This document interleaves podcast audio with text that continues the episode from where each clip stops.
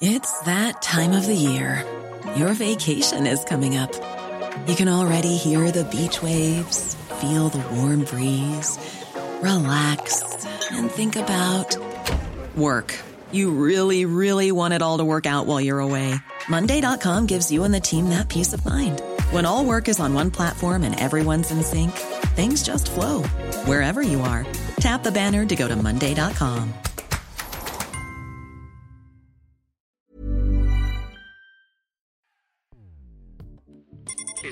Escuchas. Escuchas. Un podcast de Dixo. Escuchas Fuera de la Caja con Macario Esquetino.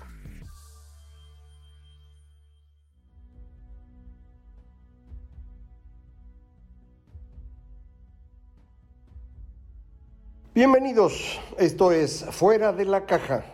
Esta es la emisión número 89. Yo soy Macario Esquetino, le agradezco mucho que nos acompañe. Eh, esta emisión, le decía, es la número 89 de este podcast y por ser una emisión impar, le corresponde eh, que hablemos de coyuntura. Y como ha ocurrido desde hace tiempo, cada vez que hablamos de coyuntura, le comento, estoy grabando el eh, día 26 de mayo del 2020, un poquito para tener claro la información a la que tengo acceso en este momento porque, bueno, las cosas cambian con cierta rapidez en estos momentos eh, de crisis en todo el mundo eh, y creo que este es precisamente el tema relevante que podemos analizar al día de hoy. Eh, se, se, publicó hoy por la mañana el comportamiento del Producto Interno Bruto de México en el primer trimestre de este año, ya en la versión más refinada, no es el dato oportuno, es eh, una versión ya más cuidada, no es el dato definitivo que realmente se construye varios años después, es bastante complicado el cálculo, eh, pero ya nos permite tener una idea más clara de lo que está ocurriendo. Muchos eh, medios de comunicación el día de hoy estaban enfatizando que la caída del PIB del primer trimestre fue un poco menor que lo que había aparecido en el dato oportuno. sí, porque lo que ocurrió es que 2019 se corrigió a la baja de manera pues que al eh, reducir la base de comparación, eh, la caída de este primer trimestre se ve un poquito menor. No es eh, realmente una diferencia significativa, es más bien marginal y la causa es eso, que la caída pues viene de más atrás, no es nada más el primer trimestre de este año, es un proceso que lleva prácticamente hablando desde que el actual gobierno tomó posesión, tomó control de lo que ocurre en la economía mexicana, que fue allá por septiembre de 2010 y empezaron a destruir todo eh, como debe ser evidente para usted al día de hoy. Eh, no han podido tomar una decisión, digamos, medianamente decente. Lo que han hecho ha sido eh, prácticamente destruir todo sin poder construir algo a cambio. Y esto va costando, no es una cosa menor.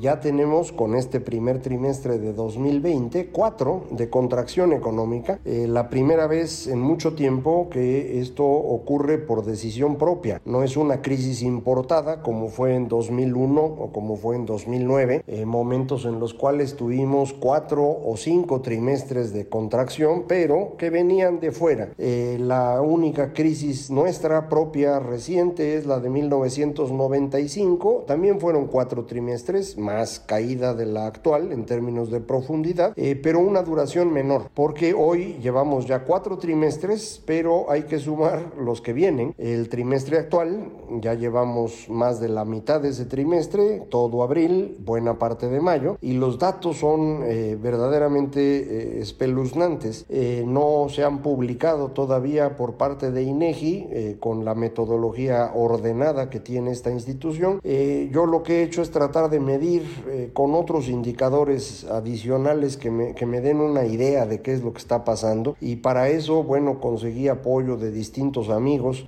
Algunos que están en el área de combustibles, eh, otros en el temas de energía, eh, otros en temas bancarios, que me han ido proveyendo de alguna información que creo que confirma que la caída que estamos sufriendo es la más grande en muchísimo tiempo. La comparación que se hace, muchos piensan es más o menos una caída como la que tuvimos en 1932.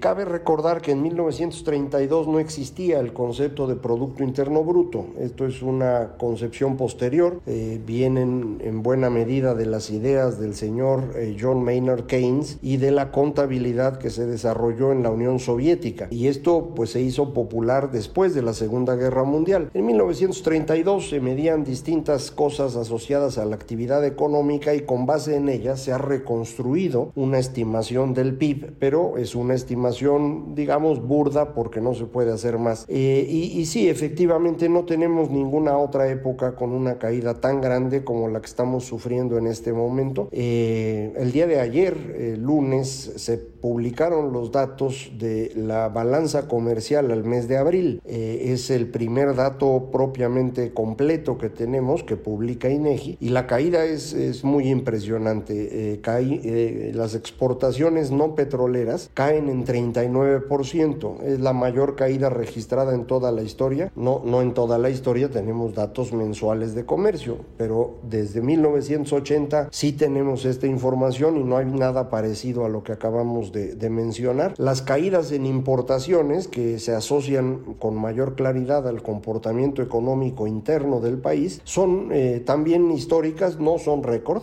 pero sí son históricas, pocas veces han ocurrido. Eh, la mayor parte de estas eh, caídas mayores a la actual se dieron en 1983, no porque la economía se contrajera tanto, sino porque en aquel año nos quedamos sin dólares.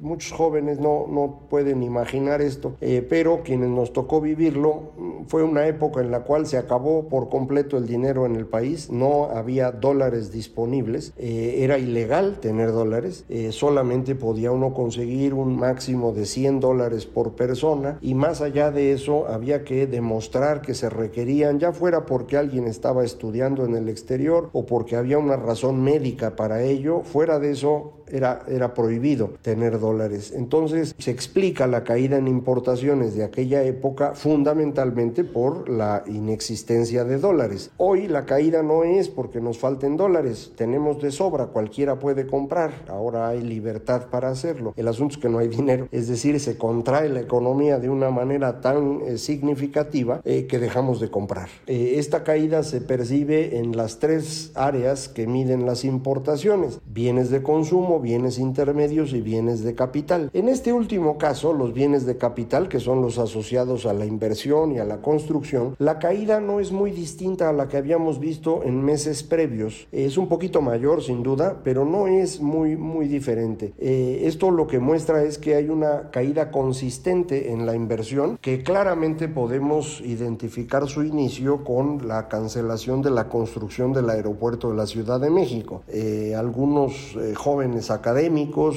que pues son cercanos a López Obrador se molestaron conmigo desde hace más de un año cuando explicaba yo que el origen de los problemas económicos de, de nuestro país en este momento se debía precisamente a la cancelación del aeropuerto. Utilizaron todo tipo de explicaciones acerca de la causalidad y de, de asuntos estadísticos. Eh, yo creo que ya con la evidencia que hay al día de hoy es perfectamente claro que cancelar el aeropuerto fue extremadamente costoso, no solamente en términos de dinero en efectivo que hubo que pagar a los que habían invertido en esta construcción, sino también en términos de confianza. Muchísimas personas que pensaban que este país podía eh, convertirse en algo mm, atractivo, dejaron de pensarlo cuando vieron que eh, una inversión, la más grande de América Latina, podía cancelarse simplemente porque así lo quería el presidente. Eh, se fue reduciendo la inversión en el país, eh, junto con la inversión fue cayendo eh, eh, la construcción, que es el golpe más duro que se percibe, y esto nos ha ido reduciendo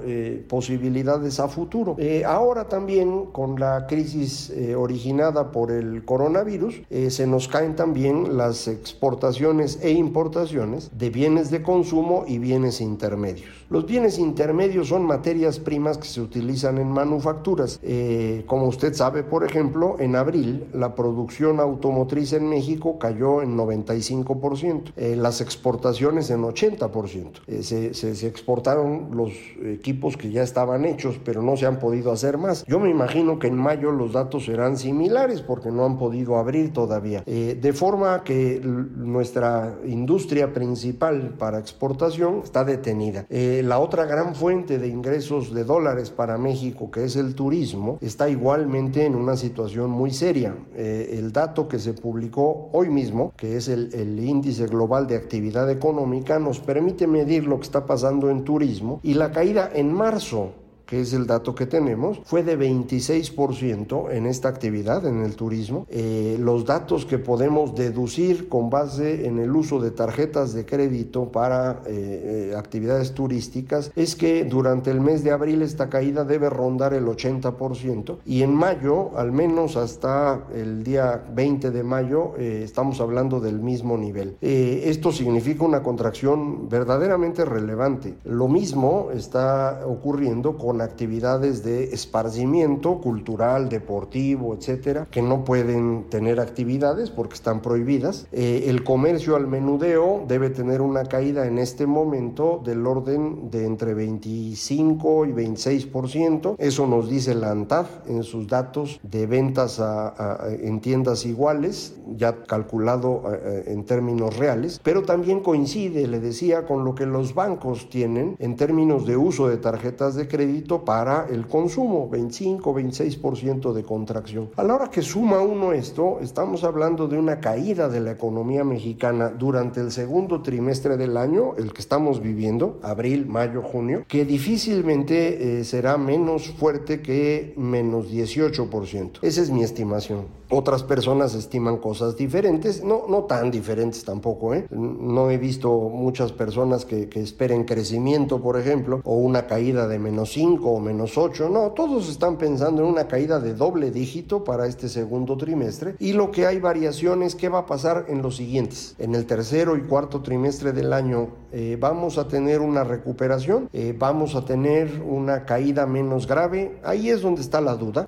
yo sigo pensando que vamos a mantener una caída relevante los tres trimestres que nos quedan de este año, con lo cual vamos a sumar siete trimestres en contracción, algo no visto en México desde que tenemos mediciones trimestrales, eh, seguramente no visto desde antes de 1940. Eh, esto es algo verdaderamente espectacular. Se necesitaba realmente un gobierno creativo para lograr lo que hoy tenemos. No, no cualquiera destruye una economía de este tamaño con tanta efectividad como lo ha hecho el señor López Obrador. Eh, me podrán decir lo que quieran sus defensores, pero los datos son muy claros. Las caídas de los tres trimestres eh, de 2019 y el primero de 2020 no se deben al coronavirus. Eh, esta frase que dijo recientemente de que pues, estábamos re bien, lástima que vino el coronavirus. no, ya había echado a perder la economía él y el coronavirus viene a complicar las cosas, pero, pero cuatro trimestres de caída se le deben a él solito. De caídas pequeñas, si usted gusta, ¿no? Menos uno, menos uno y medio, pero son caídas. Y echar a perder una economía que venía creciendo con sus dificultades, pero arribita del dos y medio, eh, insisto, requiere eh, habilidad. Eh, esta caída de la economía, esta contracción, es un problema no nada más porque nos interese andar midiendo el PIB. Él, él, parece estar preocupado porque el PIB no mide nada y hay, que medir la felicidad, pero más allá de sus cuentos, piense usted que si, si la economía no genera valor, no tenemos forma de que las personas vivan bien. Entonces, eh, esto lo que va a generar es un golpe significativo en el ingreso de los hogares mexicanos. Eh, distintas estimaciones apuntan a un gran crecimiento de la pobreza. Eh, Coneval estimaba una caída de la población que está hoy en clase media baja a niveles de pobreza del orden de 6 millones de personas. el Centro de Estudios económicos eh, y sociales eh, está eh, calculando que esto puede ser más bien del doble, 12 millones de personas, 6 a pobreza regular y 6 a pobreza extrema. esto pudo evitarse con medidas que otros países han tomado y que nosotros aquí mismo hemos comentado. dar dinero directamente a quienes están en la economía informal, al, digamos al nivel de un salario mínimo por hogar, no es una cosa tan compleja, no cuesta tanto posponer el cobro de cuotas de seguridad social e impuestos eh, locales, auxiliar a las empresas para poder mantener la planta laboral funcionando. Medidas de este tipo eh, permitirían evitar esta, esta pérdida de bienestar de los mexicanos y, este centro que eh, dirige Miguel Sekeli, uno de los más importantes estudiosos de desarrollo y pobreza que tiene México, estima que el costo de todas estas medidas rondaría 160 mil millones de pesos.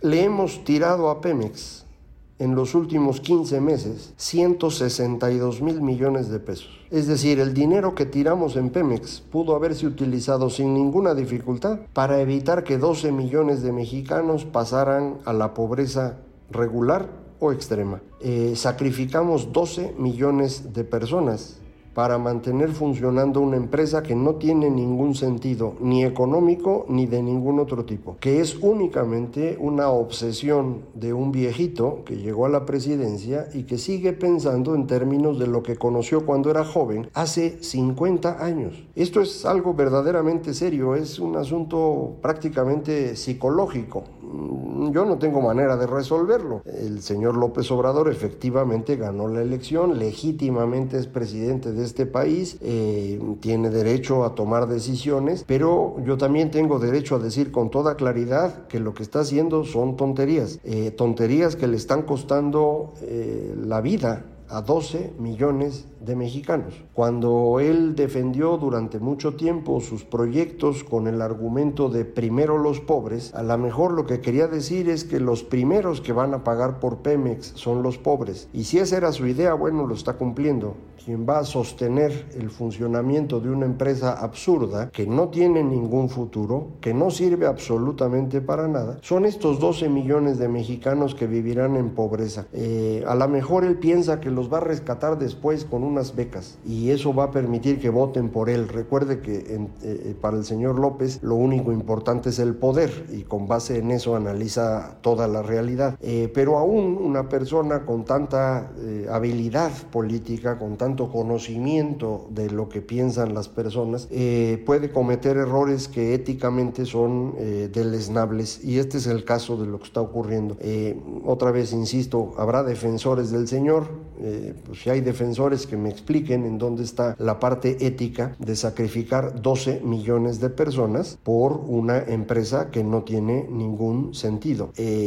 nuevamente, vamos a tener durante este año una contracción económica que este trimestre será, en mis cálculos, del orden de 18% y para todo el año del orden del 11%, la caída más grande de la economía mexicana en un siglo. Frente a eso, todas las economías de este planeta han estado llevando a cabo medidas de contención para evitar que la caída se convierta en algo inmanejable. Porque si usted deja quebrar empresas, volver a generar los empleos es algo dificilísimo. Eh, nuevamente, en, términos de, de, la demencia en la que vive López Obrador, él dice que va a crear dos millones de empleos. Esto es absurdo. México jamás ha creado más de 800 mil empleos en un año. Nunca en la historia. ¿Cómo crearía dos millones de empleos? No depende del gobierno, son empleos que crea la iniciativa privada. Y los crea la iniciativa privada cuando hay condiciones adecuadas para invertir, que tienen que ver con certeza en las reglas y con un mercado a futuro que tenga posibilidades. Si ninguna de esas dos cosas existe, hombre, nadie va a invertir. Y si nadie invierte, no se generan empleos. Eh, a lo mejor él cree que los créditos que está ofreciendo o sus becas son empleos. Bueno, eso es una tontería monumental que se suma, insisto, a la otra tontería de sacrificar a 12 millones de mexicanos en el altar del petróleo. Eh, la suma de errores es, eh, verdaderamente seria, me, quita el habla, así que ya no voy a hablar, ya se acabó esto. Ya son 20 minutos, eso es nuestro tiempo, así que lo dejo para volver a platicar con usted dentro de 15 días acerca del tema de coyuntura, a ver si milagrosamente eh, se ilumina el señor presidente y entiende lo que está haciendo. Eh, de otra manera vamos a estar hablando de una situación cada vez más grave. Pero nuevamente yo no tengo la culpa, yo nada más describo lo que está ocurriendo y, y le agradezco como siempre que me escuche. Ya sabes, muy fácil comunicarse conmigo, Macario MX en Twitter, arroba Macario MX, correo electrónico macario arroba macario.mx, página www.macario.mx. Muchísimas gracias por estar con, conmigo estos momentos. Esto fue Fuera de la Caja.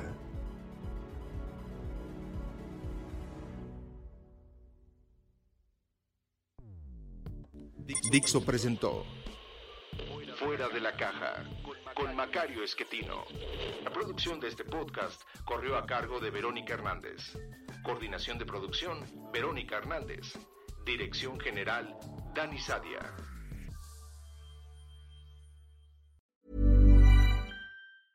Planning for your next trip? Elevate your travel style with Quince. Quince has all the jet setting essentials you'll want for your next getaway, like European linen, premium luggage options, buttery soft Italian leather bags, and so much more. And it's all priced at 50 to 80% less than similar brands. Plus, Quince only works with factories that use safe and ethical manufacturing practices. Pack your bags with high-quality essentials you'll be wearing for vacations to come with Quince. Go to quince.com slash trip for free shipping and 365-day returns.